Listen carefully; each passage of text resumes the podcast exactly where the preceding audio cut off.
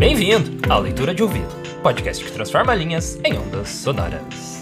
Eu sou o Lucas. Eu sou a Dayana. E o episódio de hoje é A Ressuscitada, de Emília Pardo Bazan. Estreia no podcast uma das escritoras espanholas mais renomadas por seus temas feministas, naturalistas e hoje temos um exemplo com este conto. Isso aí, então vamos lá pro conto A Ressuscitada. Boa leitura. A Ressuscitada, de Emília Pardo Bazan. Tradução Paulo Soriano.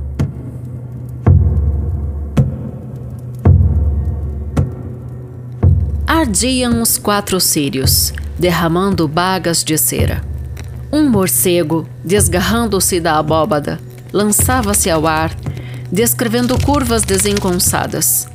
Uma forma negra, fugidia, deslizou ao rés das lousas e subiu, com sombria cautela, por uma prega do pano mortuário. No mesmo instante, Doroteia de Guevara, que jazia no túmulo, abriu os olhos. Bem sabia que não estava morta, mas um véu de chumbo, um cadeado de bronze, a impedia de ver e falar. Ouvia, isto sim, e percebia, como percebe-se entre sonhos, o que com ela fizeram ao lavá-la e amortalhá-la. Escutou os gemidos de seu marido e sentiu as lágrimas de seus filhos em sua face branca e rígida. E agora, na solidão da igreja fechada, recobrado o sentido, sobressaltava-se em grande espanto. Não era pesadelo, mas realidade. Ali estava o féretro, ali estavam os sírios, e ela mesma envolta no branco sudário, no peito escapulário de Nossa Senhora da Graça.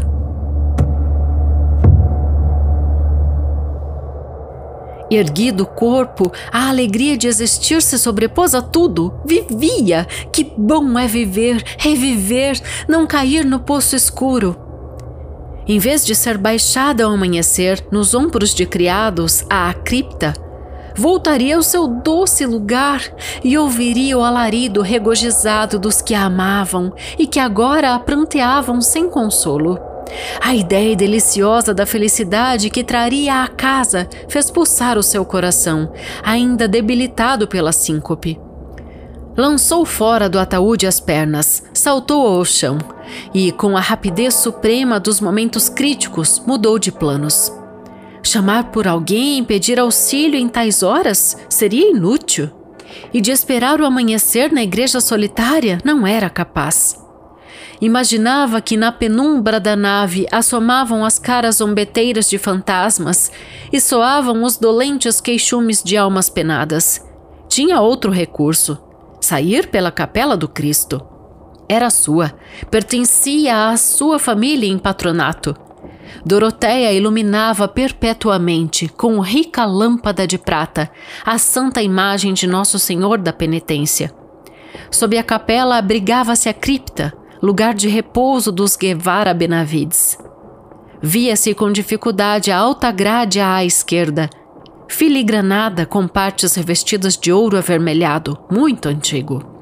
De sua alma, Doroteia elevou uma súplica fervorosa ao Cristo: Senhor, que encontraste as chaves do lugar, e as apalpou. Ali pendiam as três, o molho, a da própria grade, a da cripta pela qual se descia por uma escada em caracol dentro do muro, e a terceira chave, que abria a portinhola oculta entre os baixos relevos do retábulo e dava para a ruela estreita, onde erguia sua fachada senhorial o casarão de Guevara, fraqueado por torreões. Pela porta disfarçada entravam os Guevara para assistir à missa em sua capela, sem cruzar a nave. Doroteia abriu, empurrou. Estava fora da igreja, estava livre. Dez passos até a sua casa. O palácio se erguia silencioso, grave como um enigma. Doroteia empunhou a aldraba, trêmula, como se fosse uma mendiga que pede abrigo em uma hora de desamparo. Esta é mesmo a minha casa? pensou, ao golpear pela segunda vez firmemente. Ao terceiro golpe, ouviu-se um ruído dentro da vivenda muda e solene. envolta em seu recolhimento como se em amplas vestimentas de luto. E ressoou a voz de Pedro Alvar, o escudeiro que resmungava: Quem é? Quem chama a estas horas? Que raios te partam? Abre, Pedro Alvar, por tua vida, sou a tua senhora. Sou Dona Doroteia de Guevara. Abre logo. Arreda-te daqui, ó bêbado infernal.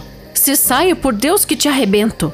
Sou Dona Doroteia. Abre, não reconheces a minha voz?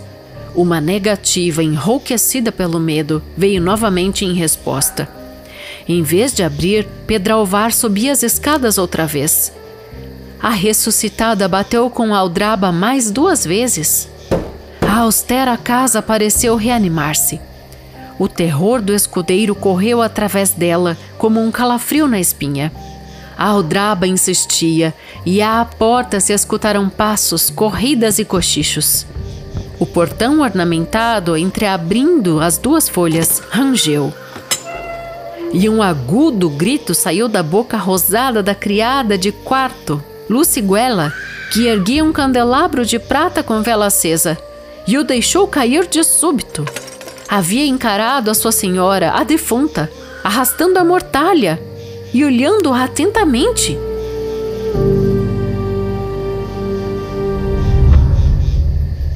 Passado algum tempo, recordava Doroteia, já vestida de veludo estriado genovês, trançadas as madeixas com pérolas e sentada em uma poltrona de almofadões junto à janela, que também Henrique de Guevara, seu marido, gritou ao reconhecê-la. Gritou e retrocedeu. Não era de alegria o grito, mas de espanto, de espanto sim. A ressuscitada não podia duvidar, pois acaso seus filhos, Dona Clara, de 11 anos, e Dom Félix, de 9, não haviam chorado de puro susto quando viram a mãe que retornava da sepultura? E com pranto mais aflito, mais angustiado que o derramado na ocasião em que a levaram ao sepulcro, ela que acreditava que seria recebida entre exclamações de intensa felicidade. Não há dúvida que dias depois celebraram uma função soleníssima em ação de graças. Sem dúvida de que deram uma faustosa recepção aos parentes e achegados.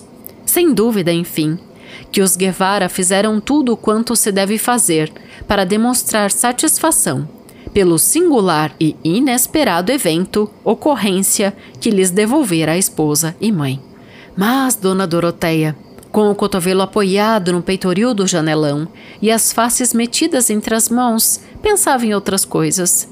Desde o seu retorno ao palácio, todos fugiam dela, dissimuladamente. Dir-se-ia que o sopro frio do sepulcro, o hálito glacial da cripta, flutuava ao redor de seu corpo. Enquanto comia, notava que o olhar dos serviçais e dos filhos se desviava obliquamente de suas mãos pálidas, e que, quando aproximava de seus lábios secos a taça de vinho, os garotos estremeciam. Por acaso não lhes parecia natural que a gente do outro mundo comesse e bebesse? E Dona Doroteia regressara desse país misterioso que as crianças conjecturam, ainda que não o conheçam. Se as pálidas mãos maternais tentavam brincar com os louros cachos de Dom Félix, o pequenino de sua feita se desviava, com o gesto de quem evita o contacto de coalhar o sangue.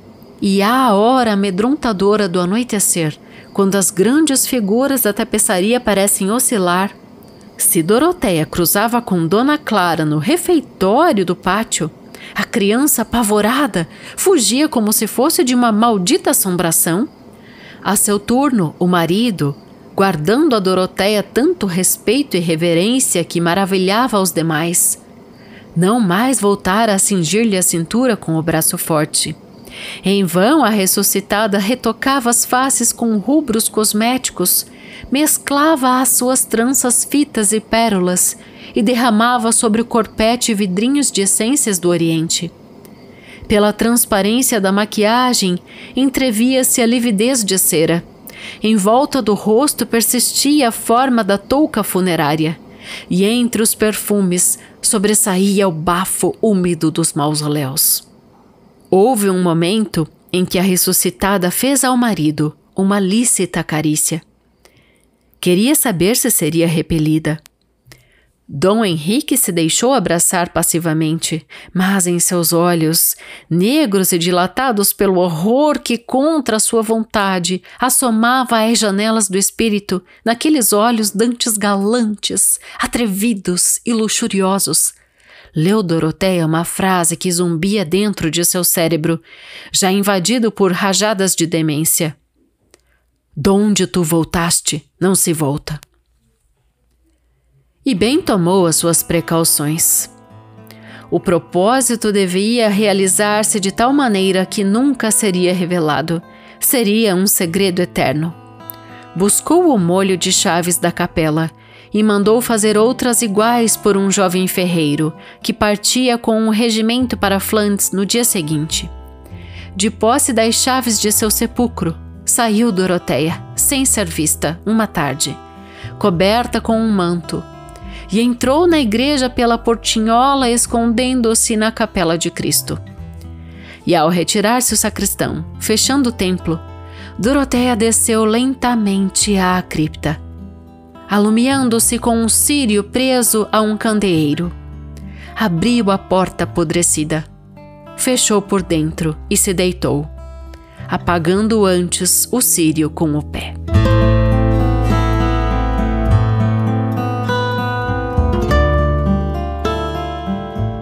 E esse foi A Ressuscitada, de Emília Pardo Bazan. O que te parece esse conto, Lucas? Eu, quando li a primeira vez, eu fiquei assim, bem impressionada. Primeiro, por ter conhecido a Emília Pardo Bazan por esse texto, assim. Hum. Olha, uma coisa, ela fez mais de 600 contos na vida dela. Nossa. Esse é só um deles. Uhum. a Ressuscitada foi publicado em 1908, né? E a, o que me chamou muita atenção é que ela é uma condessa espanhola, né? É, vem de família bastada. Né? Exatamente, é aristocracia mesmo, família nobre, mas nem por isso ela deixou de lançar olhares para as partes mais pobres, né? Para as mulheres uhum. que precisavam de espaço. E a gente vai falar disso daqui a pouquinho, só vamos uhum. terminar assim de, de, Terminar, não, vamos fazer o, a explanação, a análise desse conto.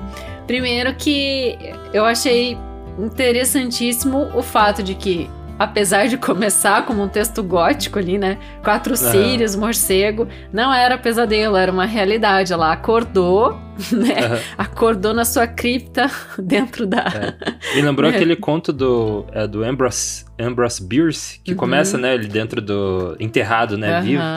E, e daí ele Daí, lembra, daí que me lembrou na época que a gente fez esse conto também é aquela cena do Kill Bill, né? Que ela, ah, sim. Que a Uma Thurman sai, sai, dando o soco, né? Sai do caixão lá. Então, a curiosidade, olha que interessante as conexões mentais, porque esse conto da Emília eu encontrei num livro que se chama Contos de Terror Tumular e tem do Ambrose Bierce um conto lá também, já que é, você falou. Sim, Ambrose Bierce a gente já trouxe aqui, ele é ele estadunidense. É, estadunidense, ele antecede o, o Edgar Allan Poe, acho, né? Ai, não tem não algo lembro assim. agora. Mas enfim, ele é um Edgar Allan Poe meio com um senso de, um, com um senso de humor mais aflorado, assim, uhum. não é tão dark. Então, que é, a gente já trouxe aí no leitor. merece voltar aqui também é, pro verdade. podcast. E daí me lembrou esse conto da, da Emília Pardo aí que a gente trouxe hoje. Me lembrou uhum. o conto dele também.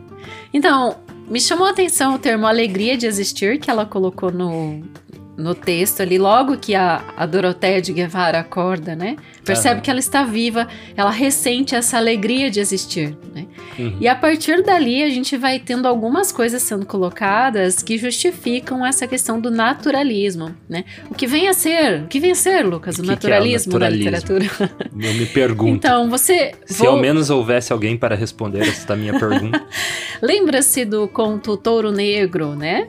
Do ah, Azevedo, sim. né? O Luiz Azevedo, uhum. que a gente fez lá nos primórdios do nosso podcast. Ah, muito bom. Nossa, Eu até esse conto, ele mereceria uma reedição, assim, é, né? É Com um debate, porque a gente não tinha nessa época. Acho que foi é. episódio 5, 6. Ah, muito legal. Ele, ele acontece numa tourada, é. assim. Então, daí é, tipo, no meio da, da tourada, assim, entra os, os toureiros e a, e a plateia grita. Muito legal. É, e fura os buchos. é, e daí o, natura, o, naturalismo eu acho que é porque é, é, essa descrição visceral das coisas, assim, que é, é Seria mais ou menos isso também? Bonito usar esse termo, que tem tudo a ver com vísceras mesmo, principalmente no touro negro. É. Enfim, o que ocorre? O Charles Darwin tinha acabado de publicar A Origem das Espécies, né, que saiu em 1859. E ali na metade então do século XIX, o pensamento das pessoas a partir do darwinismo, né, começou a mudar. Porque se passou a olhar para a ciência. Veja que esse conto ele tem todas as características para ser um texto gótico, para ser um uhum. texto de fantasia. Ele até começa, você é tentado a imaginar que vai ser isso, mas não é. E eu vou trazer aqui alguns exemplos. Ó, no naturalismo a gente tem por exemplo, as motivações biológicas aparecendo no texto. Quando ela, ela cita assim: enquanto comia, os olhos desviavam das suas mãos pálidas, né? E quando ela pegava a taça de vinho para aproximar dos seus lábios sem cor, né? Aquela coisa assim, aquele espanto Sim. de que a necessidade de comer, né? Essa questão das motivações biológicas, já que ela voltou à vida, mas ela estava com uma aparência de morta. Isso também ficou claro no texto. É. Assustava as pessoas da família dela. Sim, né? e e é um texto que te faz é, entender que não tem nada sobrenatural envolvido também. É claro que tem a, é, a, toda a, cria, a, criação do, da tensão ali, né? Mas eu não. Ao longo do texto você vai descartando essa possibilidade sobrenatural. Né? É, até você pode perceber que a autora ela construiu de forma com que faça a gente imaginar mais profundamente, numa interpretação assim um pouquinho mais profunda, que o que a dona Doroteia viveu foi uma catalepsia, uhum. né? Só que que é a chamada de falsa morte, né? Que a gente tem lá no Edgar Allan Poe com a queda uhum. da casa de Usher, a como que é o nome dela mesmo? Casa de Usher, Madeline. Madeline. É... Será que é Madeline, Madeline agora? Eu acho que é assim, Madeline. Uhum. Madeline Usher. Isso, Madeline Usher. Ela, ela vive nessa catalepsia. E aqui ela não cita em nenhum momento, ela não dá especificações do que aconteceu com a Doroteia, mas a gente é tentado a imaginar isso porque afinal o que o texto nos deixa claro. Vamos pensar nas pistas do texto ela foi chorada e foi enterrada por sua família, né? Uhum. Então isso isso tá dito e ela está com a sua mortalha branca, né? Naquele momento. Quando ela volta, né? Que ela volta a si, ela percebe que ela está viva. Primeiro, de uma forma racional. Ela tenta encontrar Ainda bem que uma deixaram forma... a chave do ladinho. de uma forma racional, ela encontra é, a maneira de sair dali, né? E o fato é que, como a família da Doroteia também era rica, assim como da Emília... Não, então, é, pois é. Tinha a capela da família ali dentro da igreja. Depois de né? passar o olho, assim, na biografia dela, eu passei o olho, você é, estudou mais aprofundadamente, mas eu vi que é, como ela dessa família aristocrata e depois eu vi a morte dela, que daí ela foi é, enterrada também numa cripta da igreja, né? É, então todas essas honrarias, né, da aristocracia que ela, que ela uhum. recebeu, daí eu fiquei imaginando, será que ela tava assim se é, fazendo uma brincadeira com a própria morte dela, como aconteceria no futuro, ah, talvez? Acho que, bom, Acho que não. Não mas... que ela seria enterrada uhum. vida, mas essa semelhança de ser é, a, de a, aqui a, a, protagonista do conto ser também, né, de, uhum. de uma família rica, né, esse enterrado é, é bem claro que uma família rica que tem um momento que ela cita como sinônimo para casa Castelo Alto. Uhum. Então você pode imaginar. E ela chega lá e bate na aldraba, né? A aldraba é aquela argola de metal, uhum, né, sim. tipo as campainhas de antigamente ali. E o primeiro criado, o primeiro criado destrata um monte, né? Sobe daqui, seu bêbado. e a segunda criada, que era como se fosse a ama dela, fica é extremamente assustada. Então, né? até aí que eu achei que poderia ter algo sobrenatural, uhum. seria aí, né? De, Sim. De ela ser um fantasma assombrando a casa. E depois tem uma quebra, porque o texto fala assim: passa o tempo, e, né, daí vem aquela estranheza, a hora das refeições, na hora da convivência, e o ponto final dessa estranheza é um momento de carícia que ela tenta trocar com o marido, que uhum. nunca mais a procurou, né? Dom Henrique. Então aí também eu achei um ponto assim de virada do texto bem bem marcante, porque os olhos dantes galantes, né, é. de Dom Henrique para ela, né, naquele momento demonstram um horror, né, perante a proximidade dela com ele. Não, imaginar isso numa vida real seria realmente assustador, né, Lucas? Sim. Uma coisa assim, inimaginável. Uhum. E o massa é que o texto termina com um, um, certo humor, na minha opinião, né? O fato dela chutar o Círio, né? Apagar com o pé ali as velas. Sim. é bem curioso. Mas a uhum. frase marcante é: Donde tu voltastes não se volta. Foi isso que ela leu nos olhos do marido. E de uma forma muito racional, de novo, é. né? Forma totalmente científica, já que eu estou aqui me decompondo, né? Sim. E a minha família está se assustando comigo. Vou deixar meus dois filhos de 9 e 11 anos de volta, vou deixar meu marido de volta, vou voltar lá e vou ficar mesmo onde me colocaram. É. Aí a gente vê essa caminhada, né, lenta que aconteceu até a ficção científica, né, ser criada e existir como ela é uhum. hoje, porque aí a gente já começa a ver esses traços, né, é, bem ainda é, incipientes, assim, né? De, que era nem chamado de ficção científica, né? O uhum. naturalismo. Mas a gente é, entende por que, que nasceu ficção científica depois, né? Que é meio que isso, só que bem mais exacerbado, né? Bem mais uhum. exagerado. Então, quando você estiver diante de um texto como esse, é interessante ter, ter em mente que, para o naturalismo, o que fica bem marcado são os traços instinti instintivos do personagem, né? É, é, muito comum as pessoas confundirem com realismo. Então, brevemente, dá uma é, diferenciada. O realismo, ele se preocupa com questões psicológicas também do personagem. Hum. Você vê isso nesse texto? Olha, é de leve, um pouco, né? nada. né? Quase nada. né? Tipo, em nenhum momento ela questiona a existência dela, hum. ou, né, a, a, mesma saudade, né? Ela só pensa em, ah, eu vivi de novo. Tipo, é, biologicamente estou viva, uhum. né? Então a gente para nesse ponto do texto. É, até seria um exercício interessante se você é professor, tem sala de aula aí com seus alunos, estiver é, trabalhando esse texto, de repente, é um texto super rápido, né? Você pode ver aqui Sim. que deu um episódio de pouco mais de 10 minutos de é. texto em si. Você pode levar para a sala de aula esse texto. Ó, vou te dar um plano de aula aí, professor. Leitor de ouvido. Leva esse texto para a sala de aula e propõe, ao estudar correntes literárias como o realismo ou até mesmo o realismo mágico, né? Que daí a gente tem a fantasia hum, aparecendo.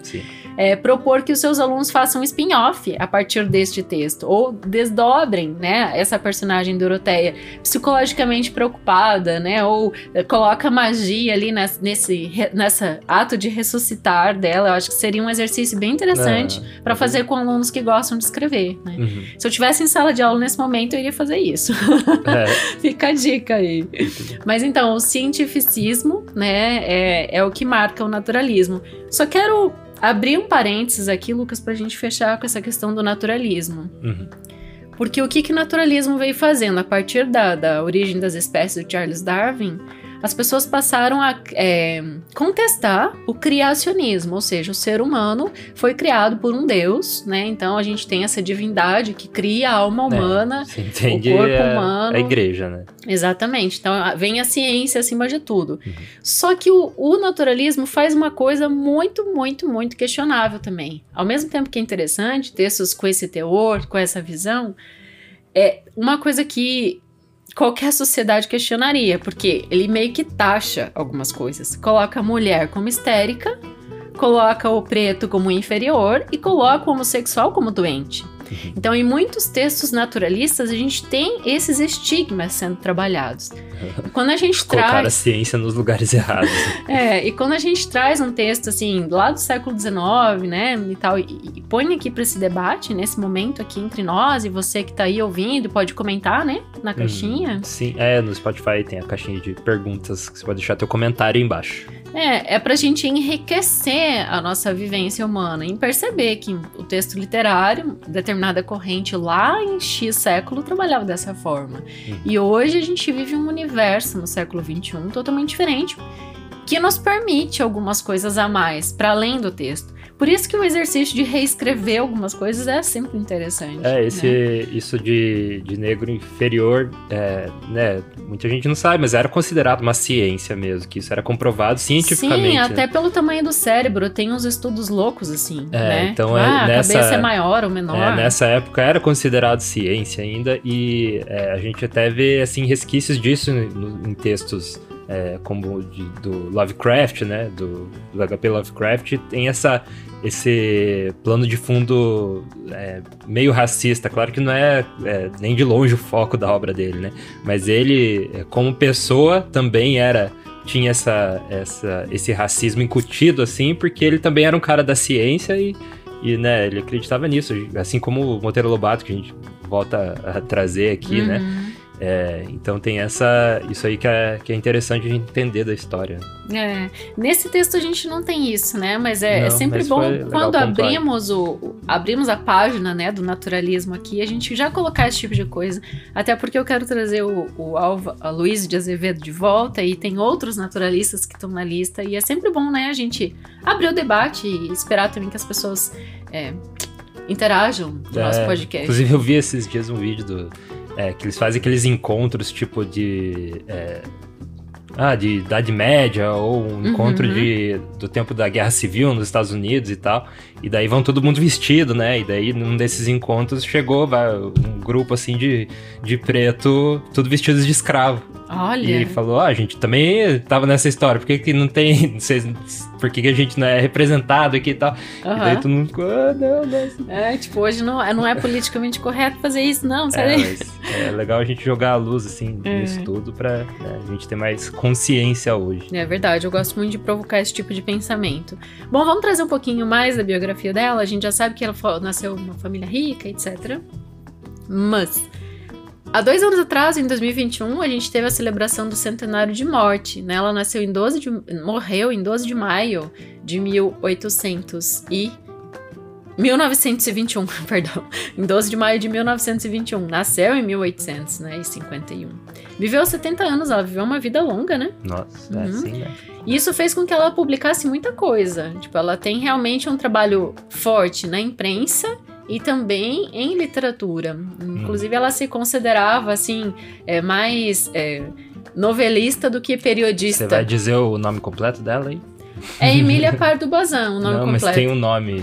Então, ó, eu, eu você é. deve ter vindo que vem do nome dos pais, porque uh. olha que nomezão, gente. Dom José Pardo Bazan e Mosqueira, e a mãe é Dona Amália de la Rua Figueroa e Somoza. É, então quando você vai aí é, falando mais da biografia, eu vou procurar o nome dela aqui. Que você encontrou. É, o inteiro que eu encontrei aqui, que eu achei então, engraçado. ela teve recursos para estudar e também tinha uma postura muito autodidata. Com 13 anos, ela fez seu primeiro manuscrito e que se chamou Aficciones Peligrosas. Eu não tenho peligrosas, não tenho a pronúncia do espanhol, não sou fluente nessa língua ainda, infelizmente, mas em breve serei.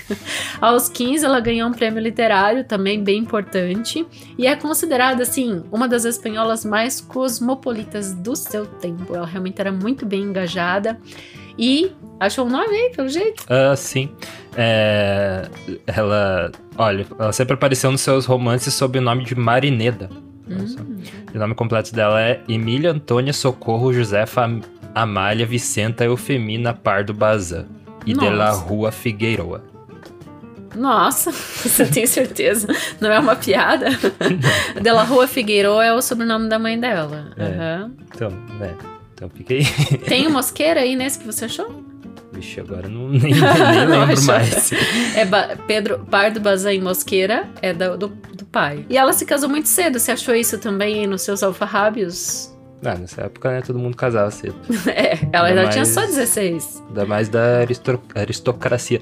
Uhum. E, e também é, vale dizer que o pai dela também, ele tinha essa... Apesar de eles serem todos de, dessa família aí super rica, né, que uhum. tradicionalmente católica e conservadora, né, tudo mais, o pai dela já era bem...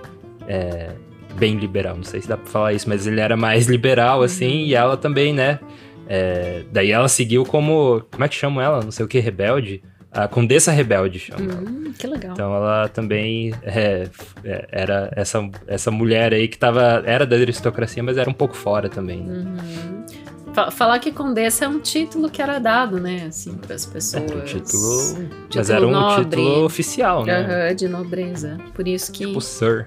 É. Então, ela casou com um estudante de direito, ele tinha 20 e ela 16, e eles tiveram três filhos. Uhum. Mas aí eles se separaram de forma amigável, não havia divórcio naquele momento, né? E ele não aceitava a condição dela ser escritora, porque apesar dela ter nascido então num berço nobre, ela liderou uma luta a favor da educação, do trabalho das mulheres, né? Ele achava que as mulheres tinham que ganhar dinheiro com o seu próprio trabalho e é, mulher era proibida na universidade também, então ela não entrou por esse motivo, né? Então também ela era contra isso. Uhum, e era contra e a favor desse livre acesso realmente à instrução das mulheres, né? Uhum. Trabalhou para isso. Leu muitos autores, gostava muito de viajar e de aprender línguas, porque ela gostava de ler os autores prediletos dela na língua original, né? Inglês, alemão e francês eram as línguas que ela era bem fluente, além do espanhol, é claro, né? Já que ela nasceu em La Coruña. Eu falei onde ela nasceu? Não lembro, acho que não ah, falou. Então, ela nasceu em La Coruña e morreu em Paris, né? E, então, enorme produção jornalística. Inclusive, ela fundou um próprio periódico chamado Novo Teatro Crítico em 1891. Ela dirigiu essa revista por três anos, bancou sozinha essa publicação. E a publicação, assim, jornalística dela é extensíssima. Ela gostava também de fazer relatos de viagem, sabe? Que depois viraram livros de viagem. Trabalhava com biografias, com crítica literária.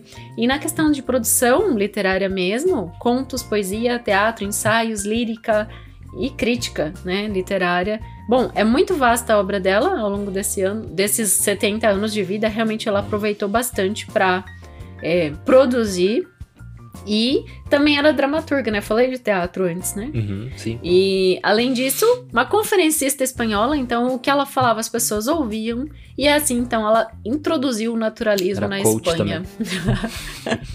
a partir dos seus textos, né? Uhum. Naturalismo aí que a gente já comentou. Mas, apesar disso, ela tentou várias vezes entrar na Real Academia Espanhola, mas foi rejeitada, né? Porque ela era mulher, né? Uhum. Ridicularizada por ser mulher. Mesmo assim, né? As coisas vão acontecendo. E foi a primeira catedrática de literatura contemporânea de línguas neolatinas na Universidade Central de que é uma Madrid. catedrática.